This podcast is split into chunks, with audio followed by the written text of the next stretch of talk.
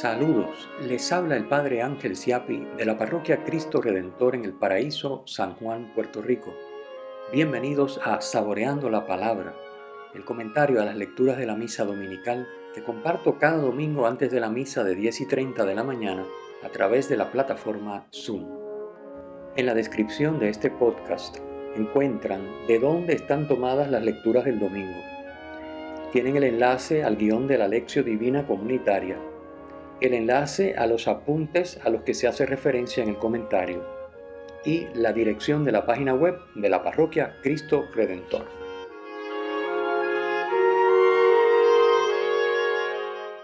En el nombre del Padre, del Hijo y del Espíritu Santo. Amén. Dios Todopoderoso, de quien procede todo bien, siembra en nuestros corazones el amor de tu nombre para que haciendo más religiosa nuestra vida, acrecientes el bien en nosotros y con solicitud amorosa lo conserves. Por nuestro Señor Jesucristo, tu Hijo, que vive y reina contigo en la unidad del Espíritu Santo y es Dios por los siglos de los siglos. Amén. Esa es nuestra oración colecta de este domingo. Pedimos al Señor que acreciente el amor por nuestro amor por Él, nuestro deseo de ser de Él, de pertenecerle, de servirle, que en definitiva lo que consigue es que Él se ponga a nuestro servicio con toda su divinidad y su omnipotencia. Pues le pedimos eso, que haciendo más religiosa nuestra vida, acreciente el bien en nosotros. Bueno, hoy tenemos unas lecturas muy Empieza con una escena dramática, Jeremías, como nos puede pasar a nosotros, ¿verdad? Quizás nos pasó, ya hemos pasado esa etapa en la pandemia, pero nos pudo haber pasado hace un par de meses, dos o tres meses. Señor, pero ¿qué es esto? ¿Qué es lo que pasa? ¿Por qué? ¿Por qué nos toca a nosotros? ¿Por qué tienen que pasar estas cosas? ¿Por qué tengo que estar encerrado en casa? ¿Por qué no puedo salir? ¿Por qué me tengo que poner la mascarilla? Esto es una locura. Bueno, a nosotros nos pasa con cosas que bueno, son situaciones que suceden. Es como cuando uno tiene una enfermedad y tiene que estar eh, tres semanas hospitalizado, pues ¿qué vamos a hacer? Es parte de la vida y es la manera de resolverlo y gracias a Dios que tiene solución. El caso de Jeremías es la voluntad de Dios. Dios lo llama y lo llama para que anuncie su mensaje al pueblo. Obviamente el mensaje que le va a anunciar al pueblo, al pueblo no le gusta. Normalmente los profetas de verdad lo que anuncian, pues al pueblo no le gusta. Eh, eso ha sido, es y será siempre igual. Y eso le pasa a Jeremías. Jeremías tiene que hablar de parte de Dios diciendo ustedes no van por los caminos del Señor, no están haciendo su voluntad, ya Él se lo ha dicho, yo se lo vuelvo a recordar, pero si siguen así, esto acaba mal. Obviamente un mensaje así pues imagínate que a ti te digan personalmente, óyeme, ya te lo he dicho 20 veces, si tú sigues por ahí vas a acabar mal. Pues obviamente a nadie le gusta que le hablen así. Pues eso es lo que tiene que hacer Jeremías y entonces obviamente lo que encuentra es rechazo. Y llega un momento en que él dice, bueno, mira, esto ya está bien, yo no quiero ser profeta, yo no dije, yo no, yo no me puse de voluntario, tú me llamaste, yo acepté, pero esto está fuera de control, yo no quiero. Eh, y entonces ese es el, fragmento que, leemos hoy. Y él se dice a sí mismo, ¿verdad? En ese soliloquio, no, no me acordaré más de él, no diré más nada de lo que me dice, se acabó. Pero entonces en sus entrañas esa palabra del Señor era fuego vivo, no podía dejar de hablar. Bueno, ese es el modelo del profeta. Eh, obviamente se nos propone a nosotros como modelo también. Eh, además de Jesucristo, por supuesto, que es el perfecto, pero eh, Jeremías para nosotros, nosotros eh, insistir en que lo que está bien está bien y lo que está mal está mal, y que hay que ejercitar el discernimiento, hay que hacer una búsqueda de la voluntad de Dios, hay que hacer las cosas como son, porque no podemos ir en contra de la creación, no podemos ir en contra de las leyes de la naturaleza, no podemos ir en contra de las personas y de su dignidad y, cometer injusticia, etc. Hay que seguir en ese camino y tenemos que empezar por vivirlo nosotros. Así que eh, ese es el, pórtico con el que abrimos esta semana las lecturas. Eh, obviamente va a llegar al Evangelio donde ya el Señor, ya conocemos, ¿verdad? Porque ya lo habremos leído y meditado a estas alturas, pues el Señor nos va a decir que hay que tomar la cruz y seguirle. Y tomar la cruz pues no suena como una expresión muy agradable. Este, entonces eh, vamos a hablar un poquito de, lo que eso eh, significa y lo que entraña, etc. Vamos a hacer una, después de haber comentado brevemente a Jeremías, eh, obviamente tienen el comentario, los apuntes al comentario que estoy haciendo, lo tienen como siempre disponible a través de la página web en oración más reciente este, y también una vez que esto se convierta en podcast, está abajo en la descripción del podcast, pueden, este, encuentran el enlace, lo pinchan y van directamente al comentario. Vamos a entrar en la segunda lectura, que es una lectura corta pero, pero bien sustanciosa también. Ahí San Pablo en esta carta, bueno, Romanos es una carta importantísima. San Pablo dice que nos exhorta a presentar nuestros cuerpos como hostia viva, santa, agradable a Dios. Y que ese, ahí está, el, el giro, ese es nuestro culto razonable. Es decir, el culto a Dios no son acciones rituales, el culto a Dios no son participar en ceremonias o cantos o rezos. El culto a Dios es consiste en presentar nuestros cuerpos como hostia viva, es decir, ofrendarnos nosotros con todo lo que somos y tenemos a Dios. Ese es el culto que Dios espera. Ese es el culto en espíritu y en verdad, de que Jesús le habla a la samaritana. Bueno, vamos a los apuntes del comentario, porque si no empiezo a decir cosas así que, me vienen a la mente, quiero seguir el orden para no dejar de decir nada y cuando vean los, los apuntes no digan, bueno, pero este no habló nada de lo que dice aquí. así que voy acá. Eh, les pongo aquí, el culto cristiano es entregarse a Dios como ofrenda viva. Este tema lo habíamos visto hace varios domingos, eh, pero vuelve a reaparecer, vuelve a reaparecer.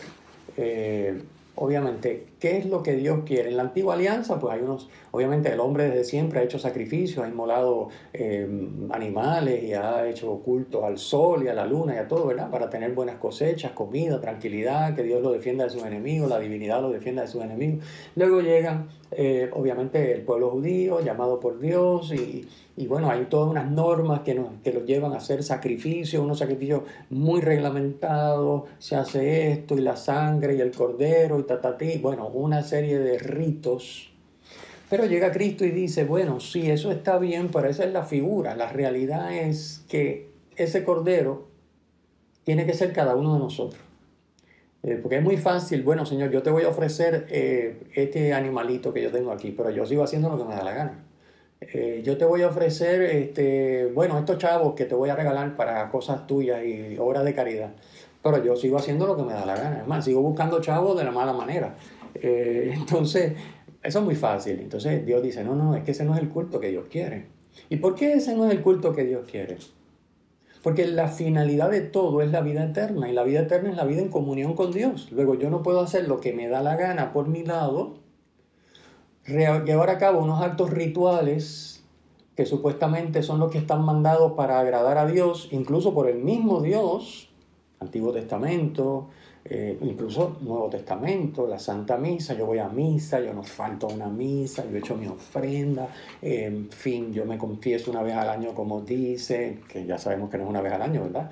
Lo bueno debe ser confesarse por lo menos una vez al mes. En estos tiempos estamos en situaciones irregulares, pero cuando se restablezca la normalidad, una vez al mes. En fin, yo hago todo eso, pero yo sigo manejando las cosas a mi estilo porque yo soy una persona buena, no le hago mal a nadie y bueno, eso es todo. No, no, es que la vida eterna es la vida en comunión con Dios. Para entrar en comunión con Dios es necesario hacer lo que dice Jesús en el Evangelio, es decir, hay que negarse a sí mismo. La ofrenda de nosotros a Dios de la que habla Pablo consiste en que toda mi vida, todo mi ser, toda mi persona, todo mi, lo que yo puedo, lo que yo hago, lo que yo tengo, se alinee con la voluntad de Dios. Y eso implica negarse a mí mismo, en el sentido de negarse a mí mismo quiere decir no hacer lo que yo quiero, no hacer lo que a mí me parece, no hacer las cosas como yo las veo, no enfocarlas como yo las veo, sino como Dios las ve, como Dios las quiere, según su voluntad. Eso implica negarse a sí mismo y eso implica tomar la cruz. Ese es el Evangelio de hoy.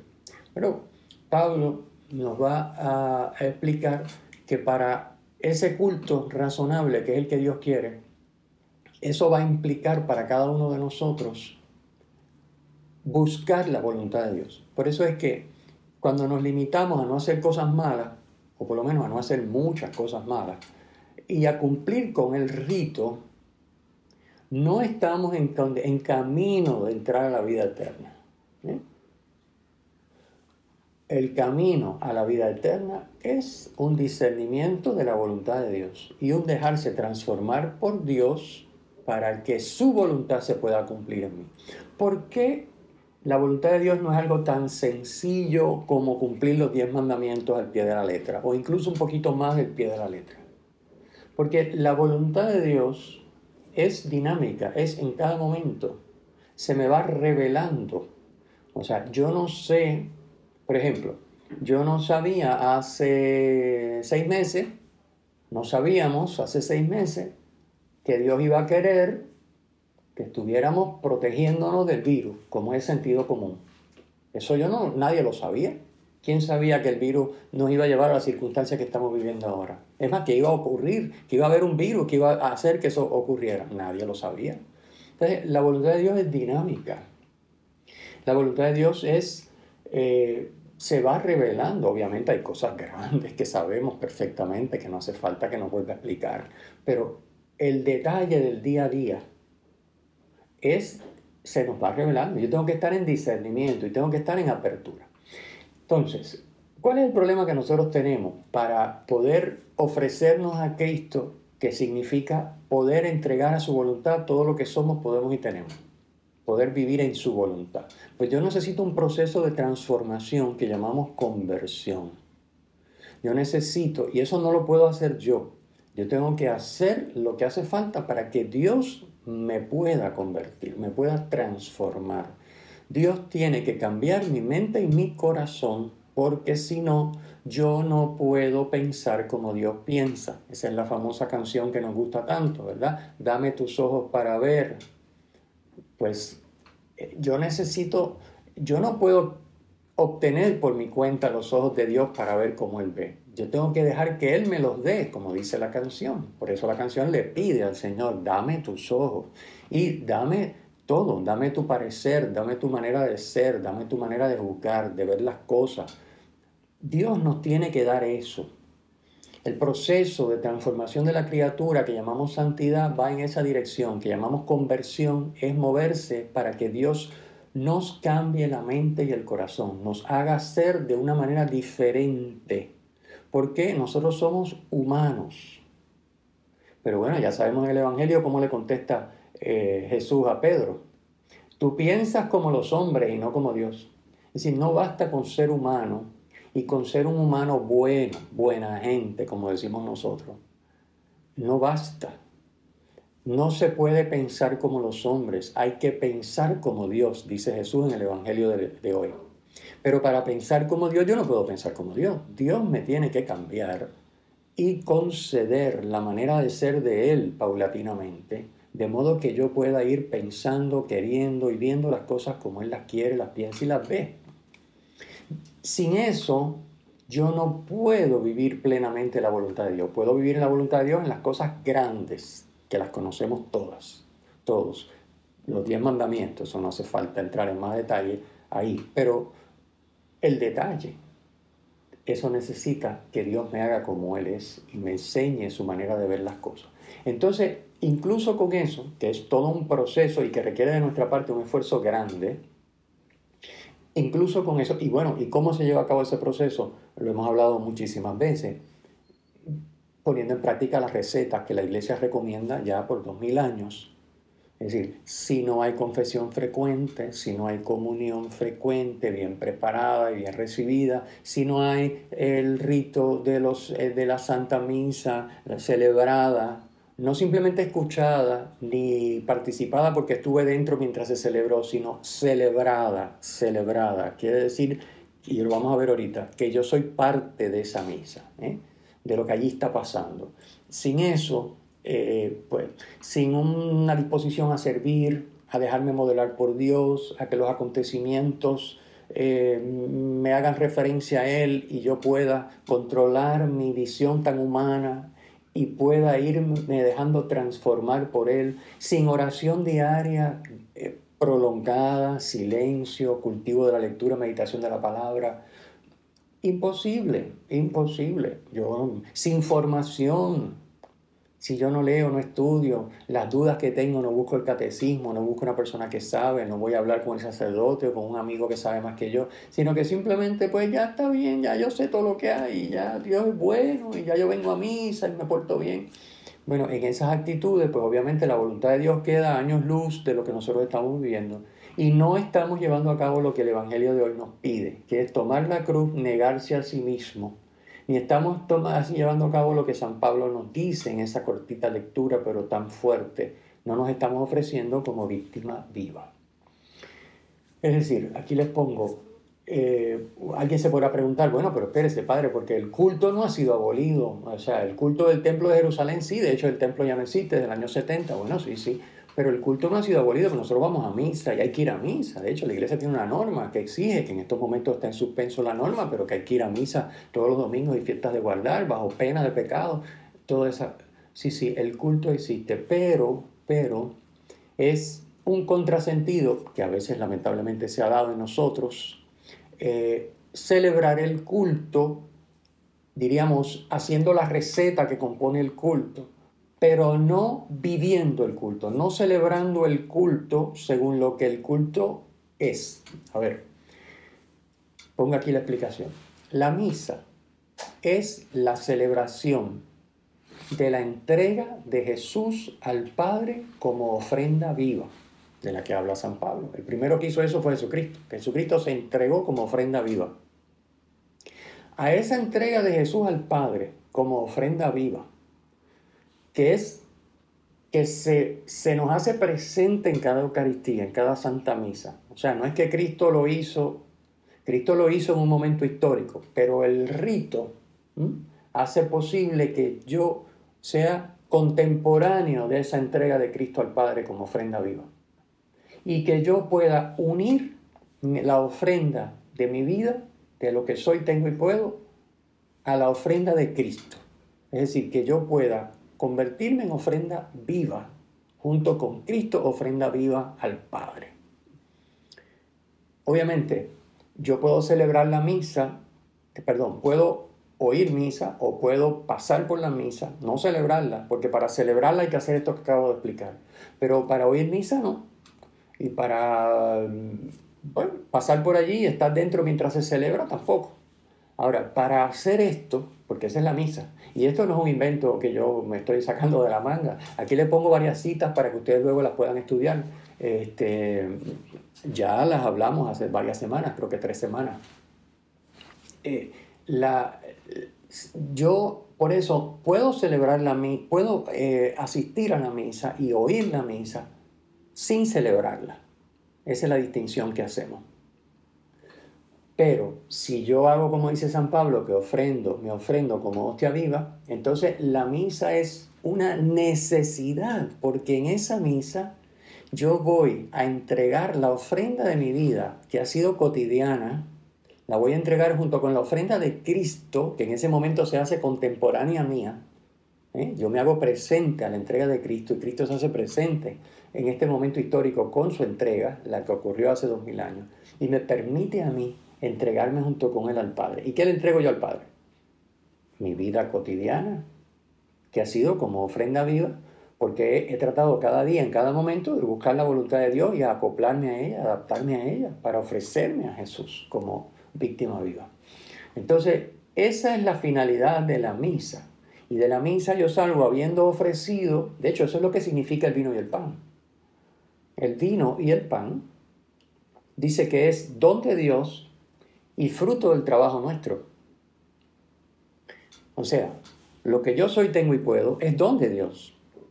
Pero el buscar conformarme a la voluntad de Dios, obviamente es don de Dios también, pero es fruto de mi esfuerzo. Entonces como el pan y el vino, y el pan y el vino representan a cada uno de nosotros que nos nos entregamos, o sea, es muy fácil entregar pan y vino, que Cristo haga Eucaristía, yo comulgo y me voy para casa y sigo con lo mismo. No, no, no es esa, esa no es la misa. La misa es yo ofrezco pan y vino, en ese pan y vino están simbolizados, representados, resumidos la vida de todos los presentes, es más, la vida de toda la iglesia, el cuerpo místico de Cristo, que lucha cada día por convertir ese don en ofrenda al Padre, por hacer víctima viva para alabanza de su gloria. Y entonces, esa entrega, junto con la de Cristo al Padre, se me devuelve, porque la misa no termina con mi ofrenda, la misa termina con la devolución de mi ofrenda divinizada, que es el sacramento eucarístico. Y esa, entrega mía, junto con la de Cristo al Padre, que ahora tiene un valor infinito, porque los méritos de Cristo, el valor de Cristo, que es Dios, se me devuelve convertida en sacramento. Pero el sacramento es un regalo, pero es una tarea, es don y es tarea.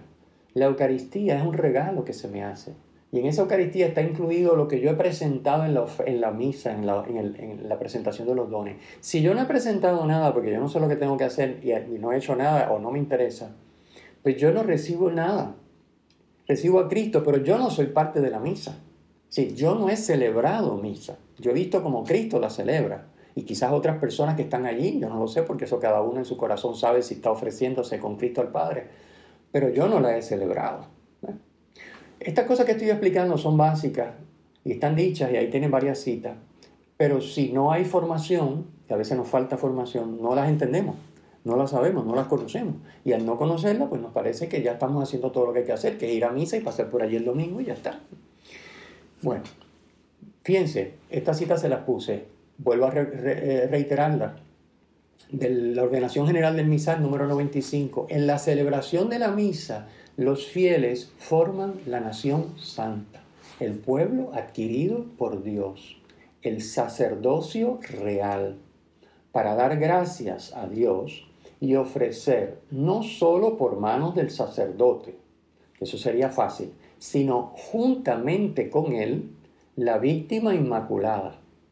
Y todavía eso sería fácil, aquí viene lo difícil, y aprender a ofrecerse a sí mismos. Eso está en el misal, que se usa para celebrar misa. En lo que se llama, diríamos en, el lenguaje coloquial, en las instrucciones y los preámbulos de cómo, el, preámbulo y, las instrucciones para celebrar, que se conoce oficialmente como ordenación general del misal romano. En el número 95 está esto. Tenemos en el Vaticano II, ahí les pongo dos citas, dos citas. Primera cita de Presbyterorum Ordinis, Vaticano II, por la predicación apostólica del Evangelio se convoca y congrega al pueblo de Dios, a ti y a mí, de suerte que todos los que a este pueblo pertenecen, tú y yo, por estar santificados por el Espíritu Santo, se ofrezcan a sí mismos como hostia viva, santa, agradable a Dios. La cita está tomada de la primera de la segunda lectura de hoy. Okay.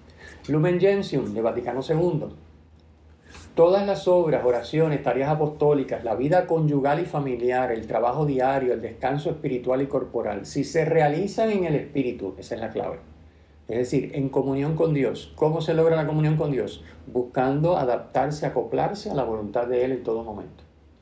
Continúa el texto. Incluso las molestias de la vida, si se llevan con paciencia, todo ello se convierte en sacrificios espirituales agradables a Dios por Jesucristo, que ellos, todos los bautizados, ofrecen con toda piedad a Dios Padre en la celebración de la Eucaristía, uniéndolos a la ofrenda del cuerpo del Señor.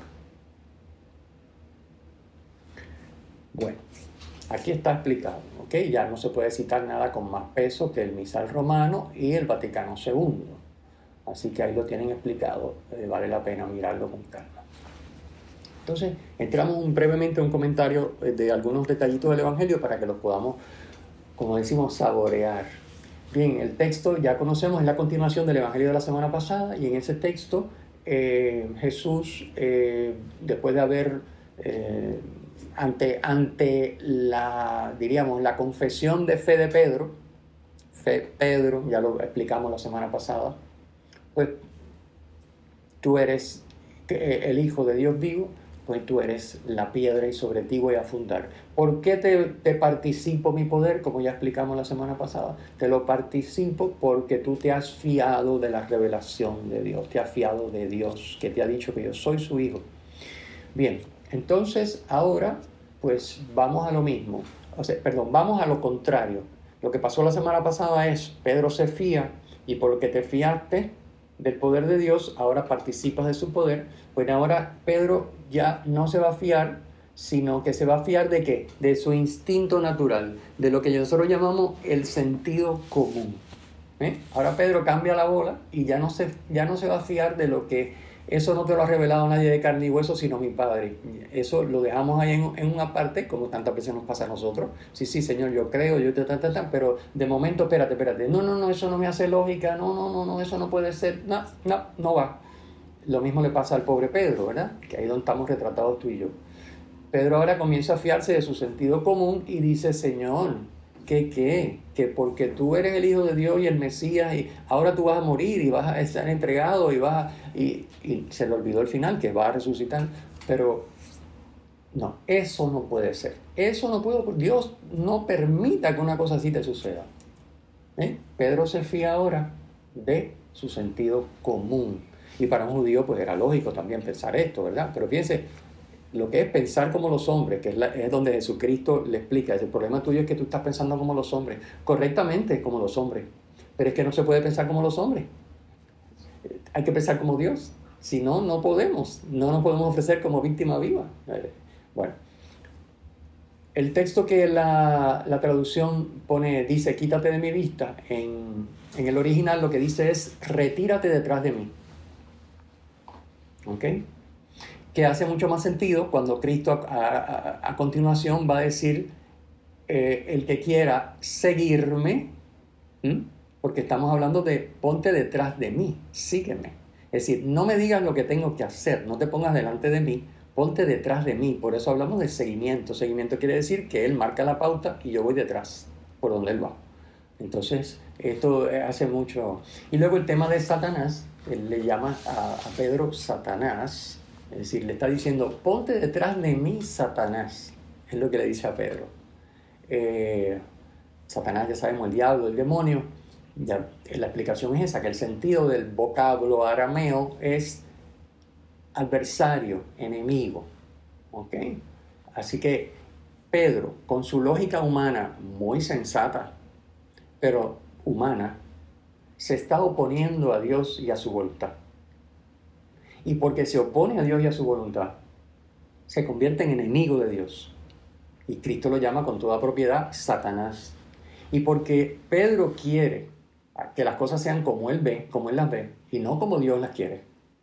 No está, en ese momento todavía no tiene la madurez, le falta. Hombre, a nosotros también nos falta y llevamos mucho más camino andado que Él en ese momento. Eh, muchas veces hacemos lo mismo. No, eso no puede ser así. Dios no puede querer eso. Hay que, hay que hacer discernimiento, hay que hacer mucha oración, hay que buscar el consejo, etcétera, sobre todo en cosas importantes. Eso no es tan sencillo que con mi lógica humana y mi sentido común yo diga esto sí y esto no. Pues miren lo que le pasa a Pedro con su lógica humana. Tú eres enemigo de Dios, eres Satanás, tienes que ponerte detrás. Y entonces Jesucristo vuelve a explicar que el discipulado consiste en ponerse detrás de Él, en seguirle. Y seguirle va a significar ir por donde Él nos indica. De ahí la necesidad de negarse a sí mismo. Negarse a sí mismo no quiere decir, eh, no sé, qué podemos entender por esa frase, quiere decir no hacer lo que yo creo, sino lo que Dios quiere. Eso es negarse a sí mismo. ¿Mm? No hacer lo que yo quiero, sino lo que Dios quiere. No lo que a mí me parece, sino lo que Dios me pide. No las cosas como yo las veo, sino según la sabiduría que hay que suplicar y abrirse a Dios eh, para que Él nos la dé. ¿Por qué? Porque el plan de Dios es el único que funciona. El plan de Dios es el que es. Dios nos da siempre lo mejor y Él cuida de cada uno de nosotros. Así que no, no hay más nada que buscar. ¿Qué es difícil? Claro que sí, por eso se habla de cruz. Hay una cruz que implica el proceso de transformación para dejar de pensar como los hombres y pensar como Dios, eso es un proceso doloroso. Ahí hay cruz. Y luego también hay cruz en la medida en que nosotros entramos paulatinamente en este proceso de hacer lo que Dios quiere y su voluntad, nos vamos a enfrentar con todos los que todavía están como Pedro, que dicen eso no puede ser y no te lo voy a permitir y aquí se hacen las cosas como yo digo y no como tú dices. Yo te digo, pero es que Dios quiere, yo estoy convencido. No, no. Entonces eso supone sufrimiento. ¿Ok? Así que hay un sufrimiento en transformarse para poder ver y hacer como Dios ve y hace. Y hay un sufrimiento en luego enfrentarse al mundo que no va a cambiar. Y ya tú has cambiado y ahí hay un sufrimiento porque obviamente vas a sufrir, porque el mundo te va a hacer la contra, porque ahora tú estás pensando como Dios piensa y el mundo sigue pensando como Dios hombre piensa. Así que por eso se habla de cruz. ¿Okay? Fíjense que el Papa eh, Francisco habla mucho del tema de mundanidad, la mundanidad, eh, la enfermedad, que, se, que, es pensar como el mundo piensa, como los hombres piensan. Así que, eh, bien, y finalmente, ya con esto termino, el tema de salvar, perder la vida, esa paradoja que Jesús nos propone ahí, pues es eso, es, es salvar la vida quiere decir yo la tomo en mis manos y yo la dirijo por donde yo creo que debe ir. Eso es salvar la vida en términos humanos. Jesús dice, si salvas tu vida la vas a perder, pero si la pierdes, es decir, yo aunque no esté de acuerdo o aunque no lo logre entender del todo, soy capaz de fiarme de Dios para hacer lo que Él pide, eso es perderla en términos humanos. Así que salvar la vida en términos humanos es perderla realmente. Esa es la paradoja. Perder la vida en términos humanos es salvarla realmente. Terminamos como, como siempre con la bendición. Que el Señor esté con ustedes y con tu espíritu. La bendición de Dios Todopoderoso Padre, Hijo y Espíritu Santo, descienda sobre ustedes. Amén. Si te ha gustado este podcast, por favor usa el enlace para compartirlo con tus amigos.